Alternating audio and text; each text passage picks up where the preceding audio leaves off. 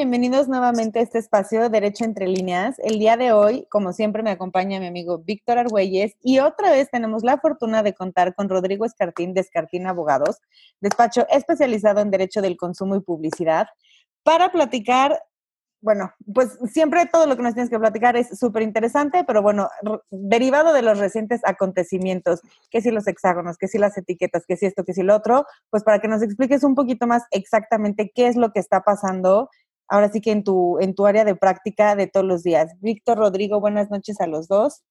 Muchas gracias, Vero. Rodrigo, bienvenido. Gracias. Gracias, Víctor. Gracias, Vero. Un placer estar con ustedes nuevamente mil gracias por su invitación. Me siento honrado que, que sea ya esta la segunda o tercera visita que estoy aquí con ustedes y, encantado nuevamente. Siempre es un placer este, estar con ustedes. Bueno, déjame, les platico, Vero y Víctor, que como ustedes saben, en marzo, el 27 de marzo de, de este año, se publicó en el Diario Oficial de la Federación la famosísima, hoy famosísima y muy controvertida NOM 051, que es justo eh, la que regula el etiquetado de alimentos y bebidas no alcohólicas. Ojo, esto es todos los alimentos procesados que vemos en el súper que no es alcohol, eh, todos y cada uno de ellos eh, están ahorita, digamos, bajo la lupa de esta norma oficial mexicana.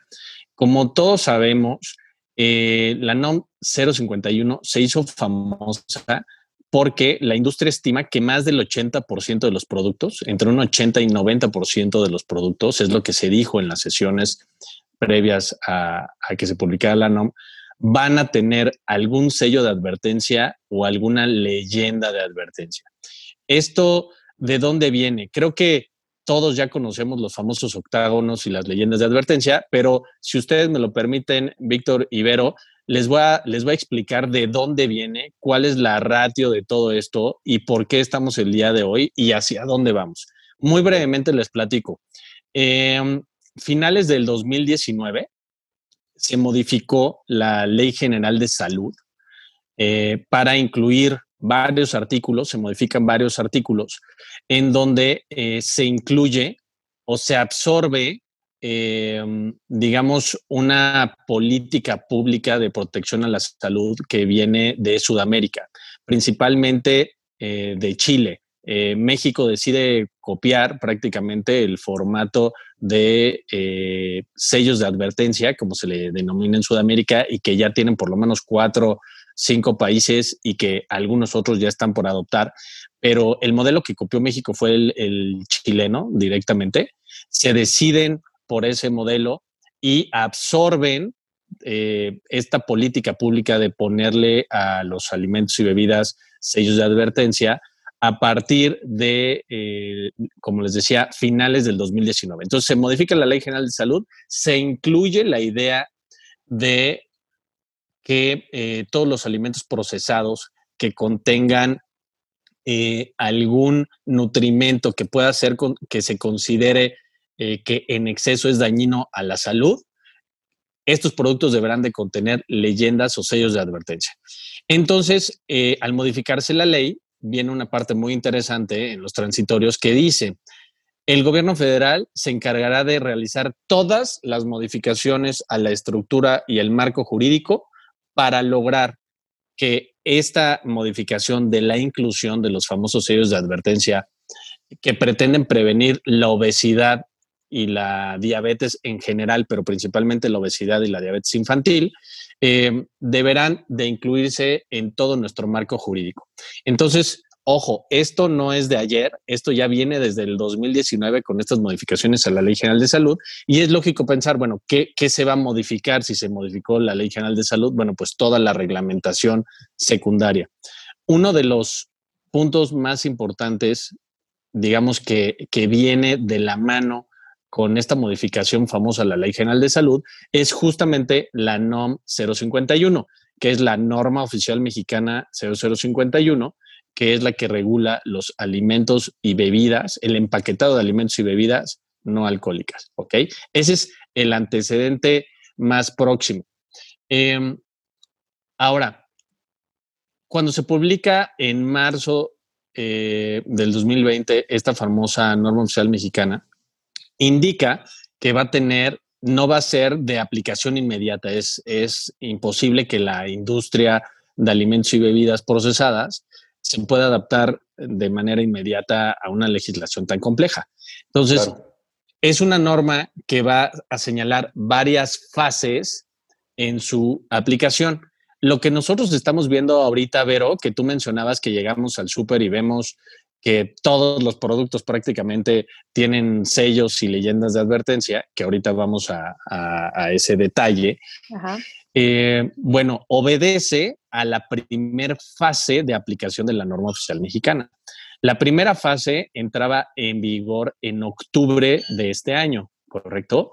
Sin embargo, eh, la industria hizo múltiples solicitudes a través de las cámaras que las representan y, también de manera individual a la Dirección General de Normas, eh, dependiente de la Secretaría de Economía, que es quien dictó esta norma oficial mexicana, también a la Profeco, que es el organismo, y COFEPRIS, que son eh, las autoridades ejecutoras y revisoras de esta norma, para que eh, básicamente les, les dijeron, por favor, no empieces a, aplicarla y a sancionarla ya en octubre porque no nos va a dar tiempo. Entonces, se publica en el diario oficial una prórroga que no es prórroga porque no le dicen como, no le dicen propiamente como prórroga, pero básicamente se dicta un acuerdo conjunto entre eh, Profeco, Cofepris, que son las autoridades ejecutoras, y dicen, ok, si bien es cierto, entra en vigor en octubre y ya tienen que estar cumpliendo todas las empresas, no las vamos a, a, empezar a sancionar sino hasta diciembre, es decir, dos meses después. Entonces, ahorita estamos en este inter de, permíteme entrecomillar, prórroga, que no es prórroga, para que eh, a partir del 1 de diciembre se empiece ya a sancionar a las empresas que no están cumpliendo con esta primera fase de la norma oficial mexicana. Básicamente, lo que es importante que, que todas las personas que nos escuchan ahorita, principalmente colegas, sepan, es que em, esta primera fase incluye muchos artículos, desde luego, y muchos detalles, pero los más, más importantes de todos son la inclusión de los famosos octágonos negros de advertencia y las leyendas de edulcorantes y cafeína. ¿Ok? Entonces, eso es lo que ya estamos viendo al día de hoy eh, en, todos lados, en el súper, etcétera, etcétera, ¿no? Yo eh, Rodrigo, perdón que te interrumpa. O sea, que para efectos sí, prácticos, si yo, o sea, si yo ahorita, por ejemplo, no sé, ¿no? Fabrico chocolates. Yo tengo hasta diciembre para empezar a dar cumplimiento a todas estas, bueno, por lo menos esta norma para evitar yo una sanción? eso es lo que... ¿o la, la, la, norma, este, Víctor, dice que tú como fabricante de, de, estos productos tienes que ya haber cumplido desde el primero de octubre, ¿correcto? Solamente, exactamente, entra en vigor en octubre. Solamente dieron una fase de no sanción hasta diciembre. Pero ahorita, el caso más claro, este, Víctor, es que, por ejemplo, las grandes cadenas, cuyas marcas, cuyas marcas no diremos, pero piensen en los cinco principales supermercados, ya no le compran productos a ningún proveedor, y lo sé por experiencia propia, digamos, de primera mano te lo puedo decir, no están comprando un solo producto que no contenga ya el cumplimiento de al menos esta primera fase, que son los octágonos de advertencia y las leyendas de edulcorantes y cafeína. ¿Correcto? Entonces, básicamente todas las tiendas de conveniencia y grandes supermercados ya están exigiéndole, de, incluso desde un mes antes ¿eh? de la entrada en vigor, este, desde septiembre, ya estaban pidiéndole a todos los fabricantes que eh, les entregaran todo ya con el cumplimiento de la primera fase de la norma. Y en octubre, pues les dijeron, ya no entra nada que no tenga sellos y leyendas de advertencia ¿Por qué? Porque el primero de diciembre seguramente va a estar la, Profeco, que es la autoridad eh, revisora, en todos los centros comerciales, revisando que esto esté cumpliéndose al pie de la letra. Claro. Entonces, por eso es que ustedes ven estos sellos y leyendas. Ahora, ¿qué es bien importante, Vero, que tengamos claro? Es cuáles son estos nutrimentos críticos que la autoridad eh, considera que en exceso pueden ser dañinos para la salud, bueno, pues ya lo sabemos. Principalmente son tres, ¿no? Exceso de azúcar, exceso de sal y exceso de grasa. ¿Ok? todo lo bueno. es correcto. todo lo bueno.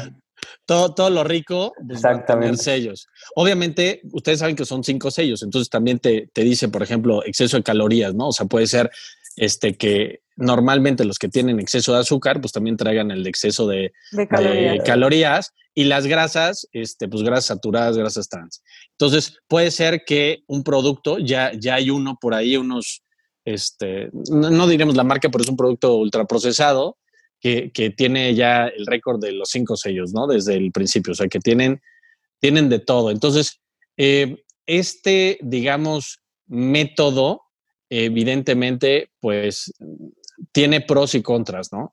Pros porque pues a la gente, eh, digamos al público consumidor en general, puede ser que sí le llegue a facilitar un poco eh, entender que un producto procesado eh, que es consumido en exceso puede dañar la salud, eso es, un hecho, pero pues también, no, quiero irme como abogado de empresa que lo soy, pero evidentemente hasta la lechuga en exceso te puede hacer daño, ¿sí me explico? Perdón, es que eso es a lo que yo, yo, que soy muy orgánica, ¿no? Eh, sí. Me, me, queda un poco nublado el panorama si la intención es eh, verdaderamente prevenir las enfermedades. Digo, yo, yo soy muy, muy verde para la alimentación y muy orgánica y tal, ¿no? Por ejemplo, yo puedo tener un, un queso de la mejor calidad, ¿no? Con, con la hecho con la leche de la mejor vaca del mundo, pero finalmente va a tener grasa. Entonces, ¿cuál es este valor agregado que, que se está buscando de cara al consumidor? Porque, por ejemplo, no, no estamos hablando de eh, componentes como que si el aceite de palma, que si el aceite de girasol, que si el glutamato monosódico, ¿no? Entonces, me cuesta un poco entender realmente cuál es la finalidad del etiquetado si solamente decir que tiene un extra de azúcar. A ver, si yo compro una mermelada, de entrada ya sé que es dulce y la compro porque me quiero comer algo dulce. Entonces, como que no, no, la verdad me sigue quedando un poco gris la intención de la autoridad de nada más pegar estos, eh, digo, estas estampas, porque no todos alcanzaron a tener una, una producción, digamos, ya con los, con los octágonos ya impresos. Y entonces, como consumidor, ¿a qué tengo que estar atento? ¿El que tenga más es el que menos debo de comprar o, o, cómo? porque siento que no, o sea, yo llego al súper y digo, ay, ya, ya ni alcanzo a ver qué estoy comprando, ¿no? O sea, sé que es la galleta que me gusta, pues porque ya me conozco el empaque y el color y dónde está, pero no, no sé si estoy siendo clara con mi inquietud. Total, totalmente, Vero. De hecho, esto que acabas de decir ahorita es justamente lo que la industria, este, se nota que eres una abogada del capitalismo, Verónica, porque estos argumentos que acabas de decir son básicamente, o sea, eh, ponle palabras más, palabras menos, pero es justamente lo que la industria ha indicado. O sea, lo que está diciendo es, oigan, espérenme tantito, esto, lejos de ayudar eh, con el derecho a la información y el derecho a la salud que tienen los consumidores, está confundiéndolos más. ¿Por qué? Porque justamente como tú bien indicas, no se está cumpliendo el objetivo final, que es la protección de, la salud de la población en general y de los niños también. ¿Por qué? Porque el objetivo es que si se quiere lograr eso, se debe de contar con una política eh, multifactorial, ¿no? Porque el problema es multifactorial, ¿no? Entonces, eh, digamos que la solución no es solamente ponerle millones de sellos a, los productos o incluso como lo marca un artículo de, esta norma oficial mexicana que Víctor seguramente nos podrá hablar más que yo de él mismo, que es el 415, limita el uso de eh, celebridades, deportistas, mascotas, juegos, animaciones, dibujos animados en el empaque de estos productos que lleven sellos o leyendas este, que por cierto, a acotación al margen, las leyendas son si contiene cafeína, advertencia si contiene cafeína no recomendable en niños y si contiene edulcorantes tampoco recomendable en niños. Entonces, recordemos, los cinco sellos son exceso de azúcar, exceso de sal o sodio, exceso de grasas trans o saturadas y el último de calorías, ¿no? Entonces, esos son los cinco sellos y las dos leyendas de advertencia que son las que ahorita ya están en vigor. ¿correcto? La segunda fase también en esta acotación, y perdón por ser tan técnico, pero no lo podemos dejar de mencionar, es empieza en marzo del 2021 y en este marzo de 2021 aplica ya el resto, o sea, toda la norma oficial mexicana completa. Y el resto de la norma oficial mexicana incluye estas limitaciones muy importantes a, la propiedad industrial de las empresas. Eh, y viene todo, digamos, todo el resto de la norma, que ya es la parte, eh, digamos, muy técnica, todo lo que es la modificación a, las, a lo que eran las tablas nutrimentales y todo esto, eh, cómo debe de separarse ahora los azúcares, cómo se deben de separar las grasas, o sea, se incluye, antes podías decir azúcares, ¿no? Bueno, ahora tienes que decir qué tipos de azúcares son. Antes podías decir, pues contiene grasa, ahora no, ahora tienes que señalar qué tipo de grasa es, si es grasa saturada, si son grasas trans, entre muchas otras modificaciones, este, que, vienen ya, digamos, en marzo. Pero bueno, me regreso un, poquito a tu pregunta, eh, Vero. Si tú me preguntas a mí, ¿crees que es la medida justa, idónea y correcta?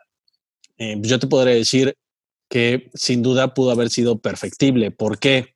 Es una norma perfectible y, estamos pues, lejos de ser perfecta. No, no, no, te puedo decir que es una norma este, mal hecha, ni, ni mucho menos, pero a fin de cuentas creo que es muy clara la, postura que tenía el gobierno federal fue muy clara desde las reformas a la Ley General de Salud. O sea, digamos, no se engañó a nadie este, diciendo vamos a ser, eh, digamos, muy laxos con esta legislación. No, se dice, vas a modificar todo tu esquema legal para que se incluyan nueva normatividad que vaya, digamos, dirigida evitar el consumo de este tipo de productos que nosotros como gobierno, con nuestra política, creemos que pueden llegar a dañar la salud de la población en general, especialmente de los niños, porque contienen un exceso de nutrimentos que nosotros creemos que pueden traer problemas. Entonces, digamos, eso desde el año pasado ya sabíamos que venía. Eh, no ha sido una sorpresa que la normatividad actual pues venga así de fuerte para la industria, eh, está representando esto un esfuerzo titánico, una inversión en verdad multimillonaria por toda la, pero multimillonaria por la industria para poder ajustarse. Eso te digo, me consta de primera mano. O sea, todas las empresas les está costando muchísimo eh, eh, el adaptarse.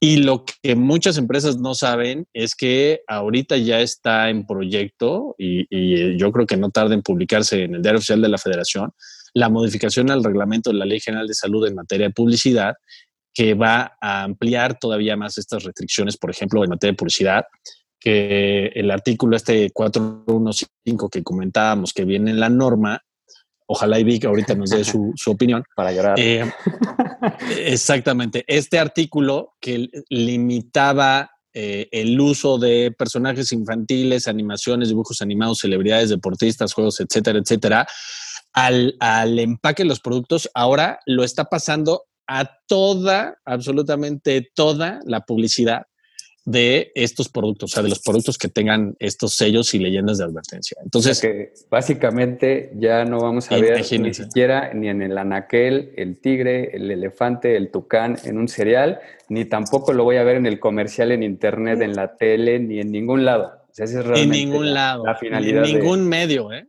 O sea, ni en redes sociales, ni en internet. En ningún lado puedes usarlo ya porque ahora se va a extender, ¿no? Entonces ahora vas a ver estos productos que tú mencionaste, pero van a venir en la publicidad con su sellito de ojo o con sus leyendas. Este, aburridos, tiene cafeína, cereal ahí, tan tan.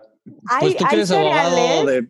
Perdón, hay cereales y papitas que, que, que, no son lo mismo sin sus tigres y estoy pensando en unas papitas en particular y siento que le están robando la infancia a los niños. O sea, a ver, ya saben que no es un jitomate lo que se están comiendo, ¿no? o sea, sí me parece un poco, un poco drástico es lo que decía Rodrigo, que cómo le va a pegar exactamente en el valor de PI a todas estas empresas, las marcas. Imagínate toda la historia que tienen estos personajes y, todo el, valor que tienen y que ahora ya, ¡pum! O sea, no los vas a poder explotar.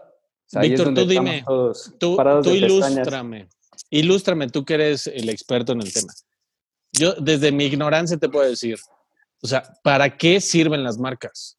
O sea, es, es lógico que si tú llegas a un anaquel y ves puras cajas blancas y unas dicen eh, cereal de maíz y otras cereal de arroz, o sea, tú dime para qué sirven las marcas. Para identificar y diferenciar productos y servicios de su misma categoría. Gracias, gracias, eh, este señor experto. Digo, para, eso, está la, para está la creatividad. Es obvio, ¿no? Claro, las marcas, las marcas, los productos, los personajes, justo sirven para diferenciar un producto de otro. Y han costado años, si no es que décadas, y en algunos casos siglos, el posicionar una marca, su logo, su personaje, etcétera. Y pues con esto, básicamente de un plumazo se están, se están yendo. Ahora, si, tú me dices, oye, este, y, está, y está fatal la, normatividad, bueno, yo como papá te puedo decir, sí, el, el, Estado debe de preocuparse en cierta medida por la salud de, de, la, de la población y de los menores y etcétera, ¿no? O sea, esa parte de que, por ejemplo, te advierta que contiene cafeína un producto que a lo mejor no sabías que ni siquiera la contenía, pues evidentemente esa parte, por ejemplo, yo te puedo decir, me parece bien, pero que ese producto le quites el personaje porque a lo mejor un niño lo podía consumir, híjole, esa es la parte que yo sí la veo bien complicada, porque puedes llegar al extremo como ya se está dando en, algunos estados de la República Mexicana, seguramente se escucharon este, que se está prohibiendo ya la venta, ya se está prohibiendo la venta en las tienditas y bueno, en cualquier lugar, la venta de este tipo de productos a los menores de edad, o sea, los productos ultraprocesados a los menores de edad. Entonces, básicamente piensa en una tiendita de estas que tenemos en la esquina todos en nuestra casa este, de conveniencia, ¿no? O sea, básicamente un niño no va a poder entrar porque no va a poder comprar nada, ¿no? O tiene que ser su papá o la mamá el que los compre y ya, ya lo van a ver como si estuvieras dando un cigarro. Y, creo que no es, no es el caso. O sea, creo que estamos llegando o se puede llegar a ese extremo, ¿no? De, llegar a limitar este, lo que se, lo que se, em, lo que se vende cómo se está empacando, cómo lo estás este, publicitando y cómo lo estás vendiendo, ¿no? Entonces, digamos que este, este exceso de regulación creo que podría llegar a ser eh, probablemente no el modelo ideal que buscamos, ¿no? La verdad es que yo no creo que este, este tipo de restricciones, por ejemplo, a la venta, ¿no? De, este tipo de productos a menores de edad, creo que es demasiado, no es una restricción excesiva. Creo que la restricción del uso de personajes y demás en, en, estos productos, creo que también es un exceso porque se está violentando o podría llegar a considerarse que se violentan incluso tratados internacionales en materia de propiedad intelectual, de comercio exterior. Este, hay artículos expresos en el TEMEC y en, y en los tratados con Europa que indican que ninguno de los países participantes deberá de, poner una regulación adicional a la que tenía en que, que limite el uso de la propiedad intelectual industrial de, de, los países y de las marcas participantes. Este, y así como esos ejemplos, este, también se teme que puedan darse este, controversias a nivel internacional porque los países integrantes de la Organización Mundial del Comercio digan, oye, me estás poniendo eh, restricciones no arancelarias, ¿no?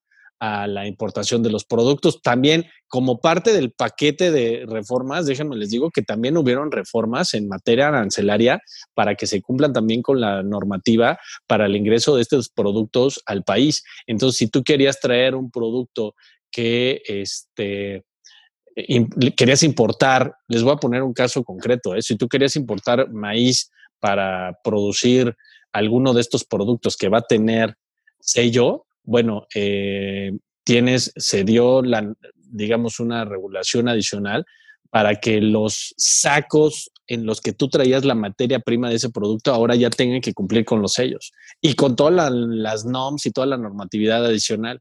Y estuvieron en aduana parados muchos productos en lo que las empresas entendían que estaba pasando porque la normatividad que se aplicó, este, en este caso se publicó en el diario oficial y decía que entraba en vigor el mismo día. Entonces, imagínense el problema para las empresas que de repente te hablaba tu agente aduanal y te decía, oye, pues es que no puedo internar tu producto porque, porque ahora tiene que cumplir una normatividad nueva, la 51, la 028, la que tú me digas.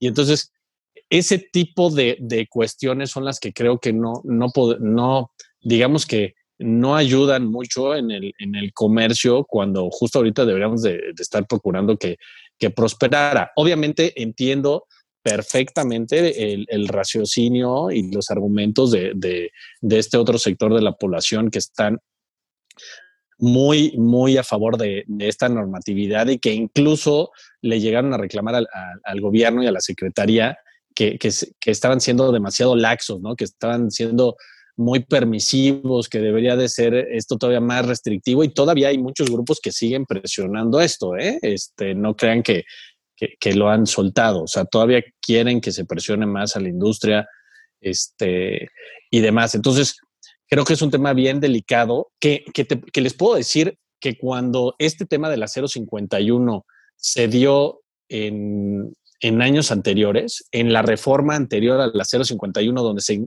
incluyeron estas famosas pilitas que ustedes veían en la parte frontal de, de, todos los productos procesados, de los alimentos procesados, se acordarán de estas pilitas que te decían cuántas calorías, cuánto azúcar, cuánto grasa, etcétera. Bueno, cuando se dio esa reforma, es, eh, se promovieron innumerables amparos que acabaron en la corte, pero fueron promovidos por grupos este, los mismos grupos que actualmente pugnan por porque esto sea más restrictivo, fueron quienes promovieron amparos en contra de esto, alegando que no se estaban tomando los mejores criterios eh, a nivel internacional, este, etcétera, etcétera. ¿no?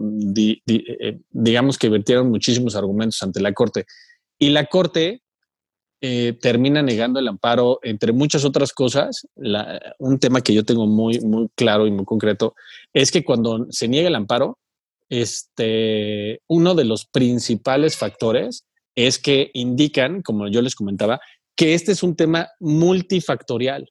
Es decir, que no se puede pretender solamente con eh, la modificación al etiquetado que se acabe la obesidad y la la diabetes infantil. Pareciera que, esto es lo que se pretenden y, también pareciera que con estas restricciones a la industria pretenden este, decir, bueno, pues yo ya estoy haciendo todo lo que podía hacer y pues acabó cuando, como ya, repito, como ya lo dijo la Corte, no, no lo estoy diciendo yo ni lo estoy inventando, lean, lean quienes están interesados, la, la resolución que dictó la Corte está bien interesante este, porque, repito, entre muchas cosas dice, ojo, es que esto no nada más es un tema de, del etiquetado, es un tema de educación, es un tema este, donde se tendría que estar educando a los niños y a los papás en las escuelas, eh, a través de los medios que tiene disponibles el Estado, etcétera, justamente para procurar esto, una alimentación balanceada. No solamente es un tema de alimentación, es un tema de ejercicio, procurar este, eliminar el sedentarismo que, del cual estamos saturados en, todos lados. Entonces, creo que... que sí, son más factores, nada más es... son muchos factores que se están politizando también. Y empezar por leer el etiquetado. La realidad, en mi opinión, va a pasar lo mismo que con los cigarros. O sea, no importa la foto más horrorosa que te pongan, no importa cuántas estampas le pongan a tu producto lo vas a seguir consumiendo porque no tenemos esa conciencia de, darle a tu cuerpo mejor lo que, lo que te nutre. Ahora, también hay que tomar en cuenta que eh, pues te sirve más un paquete de galletas con un bonche de azúcar, ¿no? Para aguantar jornadas muchísimo más largas y es mucho más fácil de conseguir que ponerte a buscar un apio orgánico, aunque tenga fibras y vitaminas y minerales y demás, ¿no? Eso por un lado. Y luego, em, pues por el otro lado, creo que esto que les decía de leer las etiquetas es bien importante porque exceso de sodio, exceso basado en qué? O sea, al final, pues si compro sal, pues si se espera que tenga sodio, ¿no? O sea, em, creo que también es, es, un poco una cuestión de cada persona de decidir lo que voy a consumir, para lo que me alcanza, para lo que me gusta, para lo que yo creo que me hace bien, ¿no? Eh, más allá de decirte, esto te puede dar diabetes, pues, pues sí, me puede dar diabetes, pero explícame el por qué. O sea, creo que, eh, a ver, reconozco muchísimo el esfuerzo. Em, sobre todo me encantaría, ¿no? Que muchas veces cuando son productos de, de, importación les pegan la etiqueta mexicana encima de realmente los componentes de los ingredientes, entonces realmente no sabes lo que te estás comiendo. Pero yo creo que va un poquito más allá, o sea, reconozco el esfuerzo de la autoridad, pero creo que eh, es un tema más de, de conciencia, como tú dices, multifactorial, mucho más integral y que requiere un poquito más de sensibilidad porque no es solamente pegarle a la industria, ¿no? O sea, creo que es muy fácil decir, gobierno no está siendo lo suficientemente restrictivo, pero pues es que cómo, o sea, ¿cómo puede ser el gobierno un poco más restrictivo si también por otro lado pues no, no tenemos la capacidad para subsanar las deficiencias alimentarias de la población? Pero eso ya es otro tema, solamente lo quería sacar de mi sistema. Oye, oye, por ejemplo, Rodrigo, sobre esta línea que está hablando Vero del, del etiquetado y los ingredientes, aquí no sé si nos puedes explicar, o sea, yo entiendo que cuando tú agarras un producto, lo ves y todo, en la parte de atrás hay una, pues hay la tabla, la que estás diciendo, en donde te dice el santo y seña de qué trae el producto, ¿no? Entonces, ¿cuál es el argumento o por qué esta política de inhibición, de prohibir, o sea, de unos sellos que estén de manera frontal y que casi, casi te estén diciendo, no, esto no lo consumas, cuando o sea, fácilmente se pudo haber puesto todas estas leyendas en la parte de atrás que ya tenías tú ahí una tablita donde tú por ley estabas obligado a indicar qué, qué ingredientes estás usando, ¿no?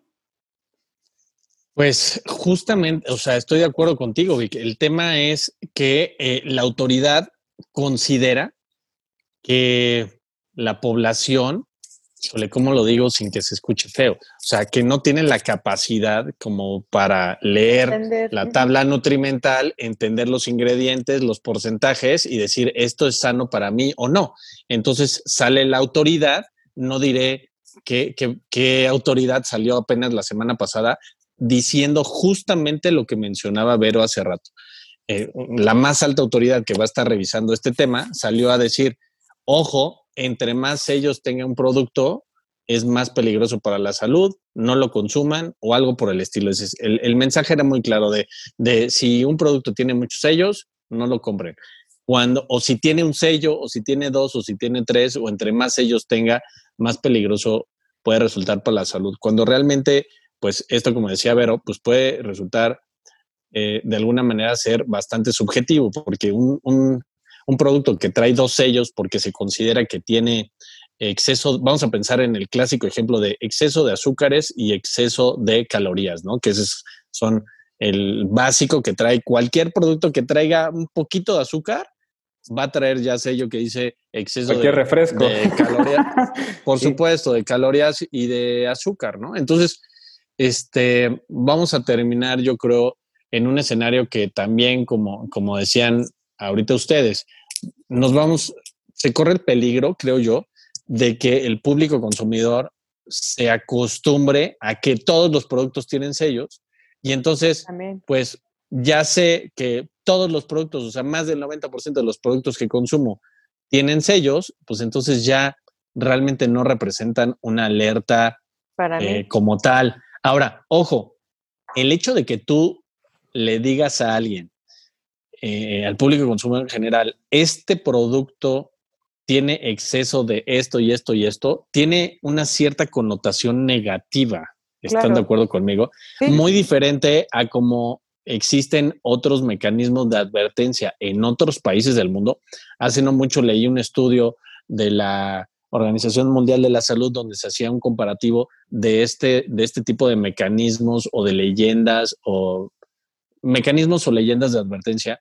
Y había hay algunos otros países donde se utiliza, por ejemplo, semáforos, se utiliza, o sea, para decir, ojo, este producto este, tiene, eh, puede ser peligroso porque contiene tal producto, porque contiene tales colorantes, tales conservadores, cosas por el estilo. Hay otros países que utilizan un sistema como de estrellas, ¿no? Ya saben, las clásicas cinco estrellas de este producto es muy nutritivo. Entonces, eh, o de numeración, ¿no? Que este producto tiene una calificación, eh, te va a nutrir del 1 al 10 con un 8, ¿no? Pero, ¿a dónde voy?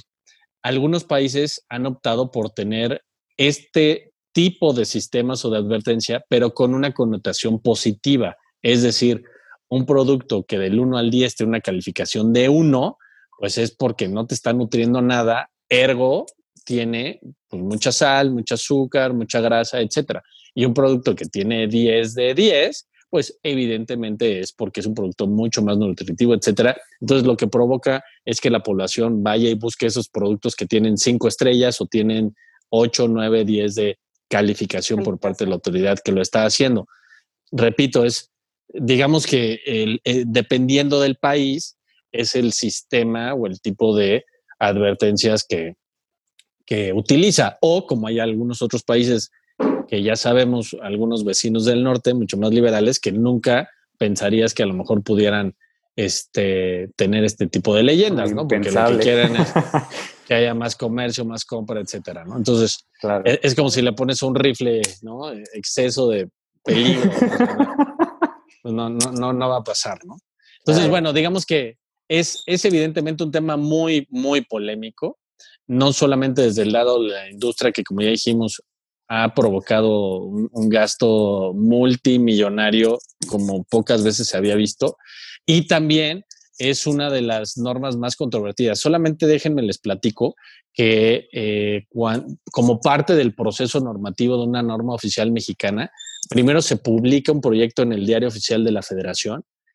Ese proyecto entra a una consulta pública en donde se, invitan a muchos sectores de la sociedad que pudieran estar interesados. En esta ocasión, eh, estas, eh, digamos, estos grupos de trabajo fueron sin duda el más concurrido en la historia de la normatividad y de la normalización en México. Y es, ha sido la NOM 051 la norma más comentada en toda la historia de la regulación del país.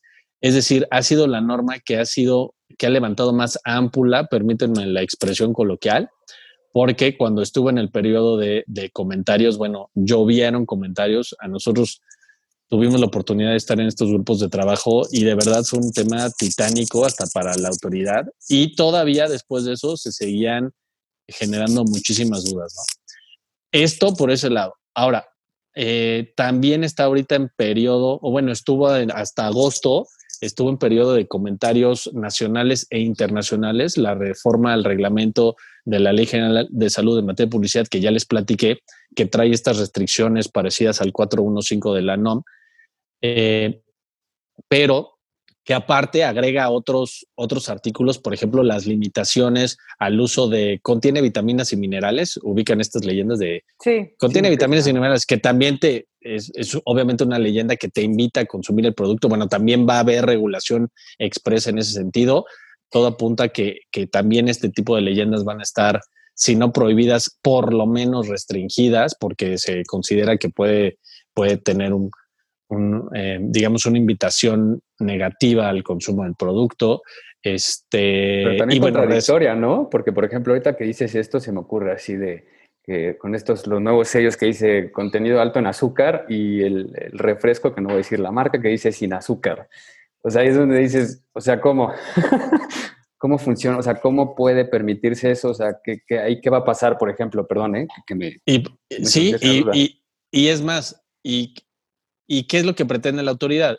Que justamente ya no se utilicen estas leyendas que dan la idea de que el producto es sano. Bueno, de hecho hay un artículo expresamente en, en la norma que entra en marzo del 2021 que justamente va a obligar que muchos de esos productos que tú ves ahorita que, que dice sin azúcar, sin grasa, sin no sé qué, pero que contiene, que trae sellos y leyendas, ya no se van a poder utilizar justamente porque se está prohibiendo expresa, de manera expresa, pero repito, hasta marzo del 2021, el uso de cualquier leyenda o claim que indique que el producto dé la idea de que es un producto sano cuando tiene este tipo de, de leyendas. ¿Por qué? Porque sería tan ilógico como tú dices que es un producto lleno de sellos y demás y que diga sin azúcar. Yo he visto productos como los que tú dices, que, que no diré marcas, pero traen sellos eh, los famosos octágonos de advertencia y leyendas de advertencias, por ejemplo, por uso de edulcorantes, pero tienen en leyendas más grandes, sin azúcar,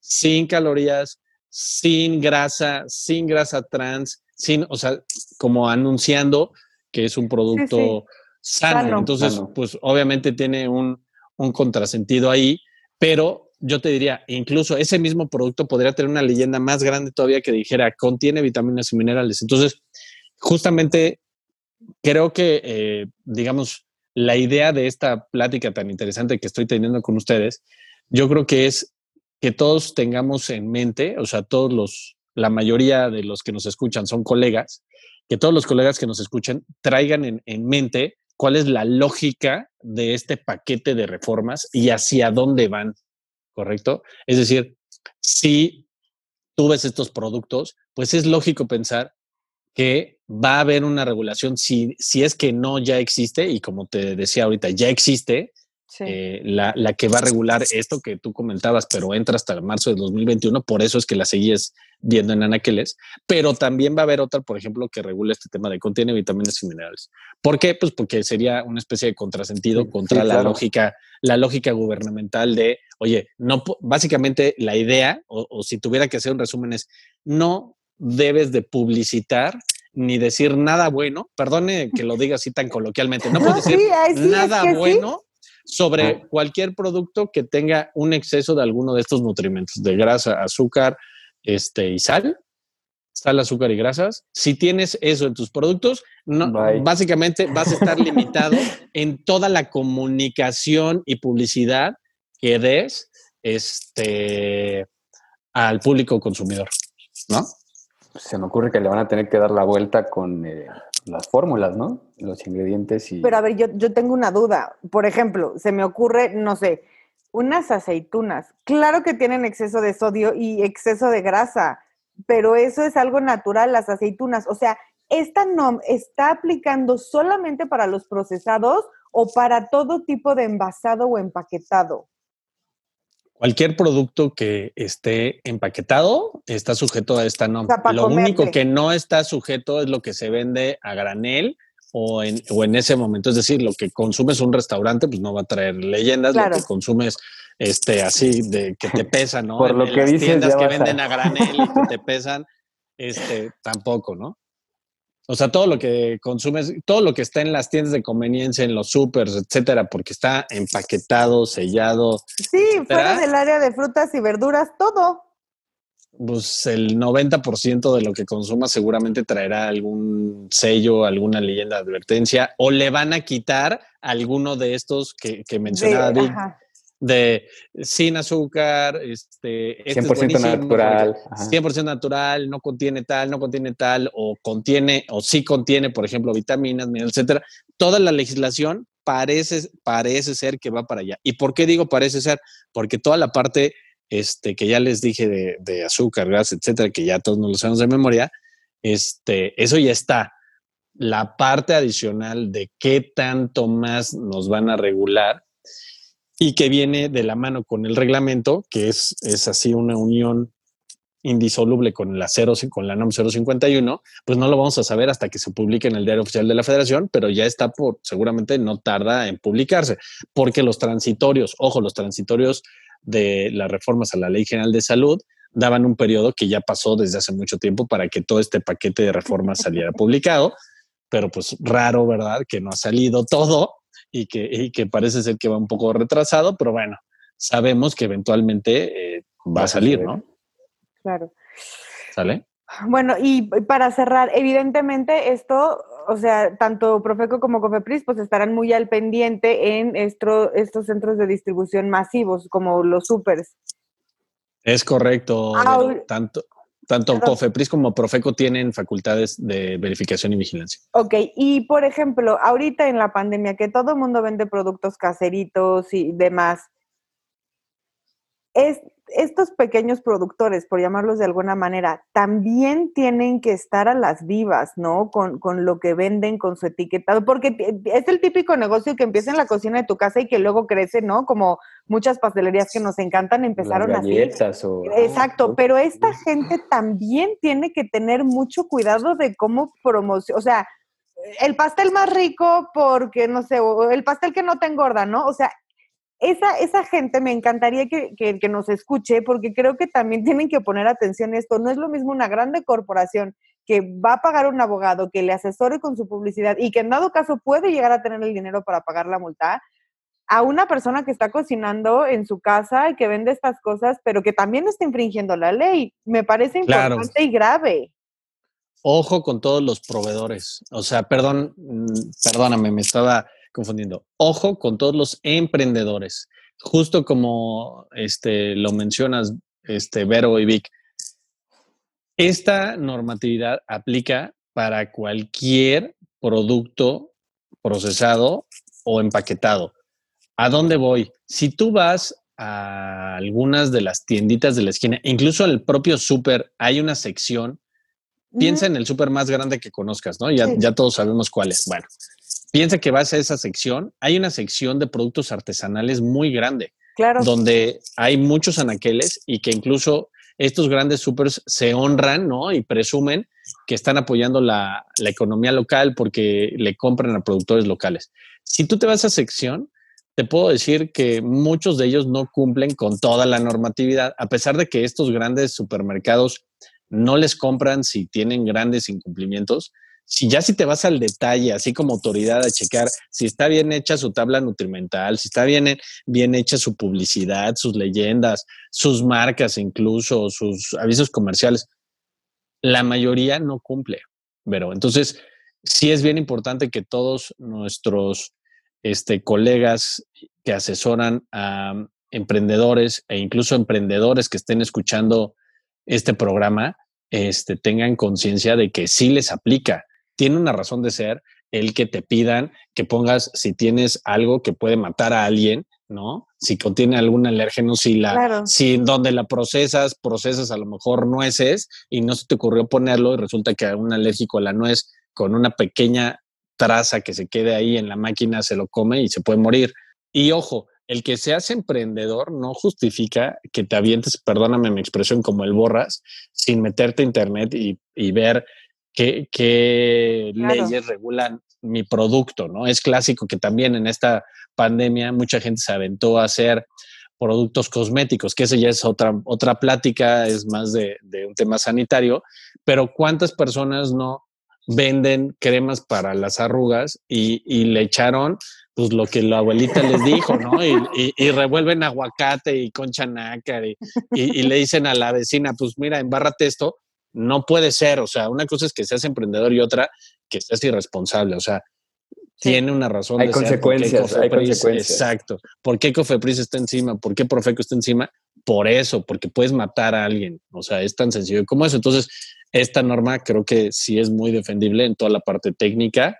Este, la parte que, puede llegar a hacernos un poco ruido es lo que ya platicamos eh, hace rato, ¿no? Entonces, repito, va a, va a seguir siendo un paquete eh, de reformas que sin duda seguirá siendo muy, muy controvertido, seguirá siendo eh, muy debatido por la industria, seguirá siendo eh, digamos, presionada la autoridad por parte de estos grupos sociales que quieren que esto sea todavía más restrictivo, pero al final de cuentas nosotros como consumidores somos los que tenemos la última palabra y debemos estar bien informados y debemos de cuidar a nuestra familia, a nuestros hijos, si es que tenemos hijos, a nuestros padres, etcétera, eh, justamente para que este tipo de normatividad cobre sentido con nosotros como consumidores. ¿no? Buenísimo. Buenísimo. Rodrigo, ¿dónde te pueden encontrar para asesorías? Para que los emprendedores te busquen, ya que... Cuando les cae mm. Profeco, situaciones. Ahorita estamos llenos de ese tipo de trabajo, así que con todo gusto ayudamos a que nos busque. Estamos en, en escartín.mx, ahí nos pueden encontrar en nuestra página de internet. Este, subimos constantemente eh, comentarios, por ejemplo, a toda esta legislación, a todas estas reformas. Eh, eh, los enlaces a, entrevistas que de repente nos llegan a hacer, eh, comentar artículos que llegamos a escribir en, de repente en algunas revistas especializadas y demás, todo lo pueden encontrar ahí, así que encantados de, apoyarlos en lo que necesiten. Buenísimo, pues muchísimas gracias a los gracias. Muchas gracias a los que nos escuchan Rodrigo, regresarás, ¿no? Pues por lo menos en marzo a platicarnos cómo vamos, o qué novedades hay. Y pues a la gente que nos escucha, para que entiendan mejor, busquen los otros episodios que tenemos con Rodrigo. Ha sido, digamos, una cadena desglosando el porqué del consumo, de la publicidad y, y demás. Y pues bueno, nuevamente gracias y esperamos contar con ustedes para la próxima.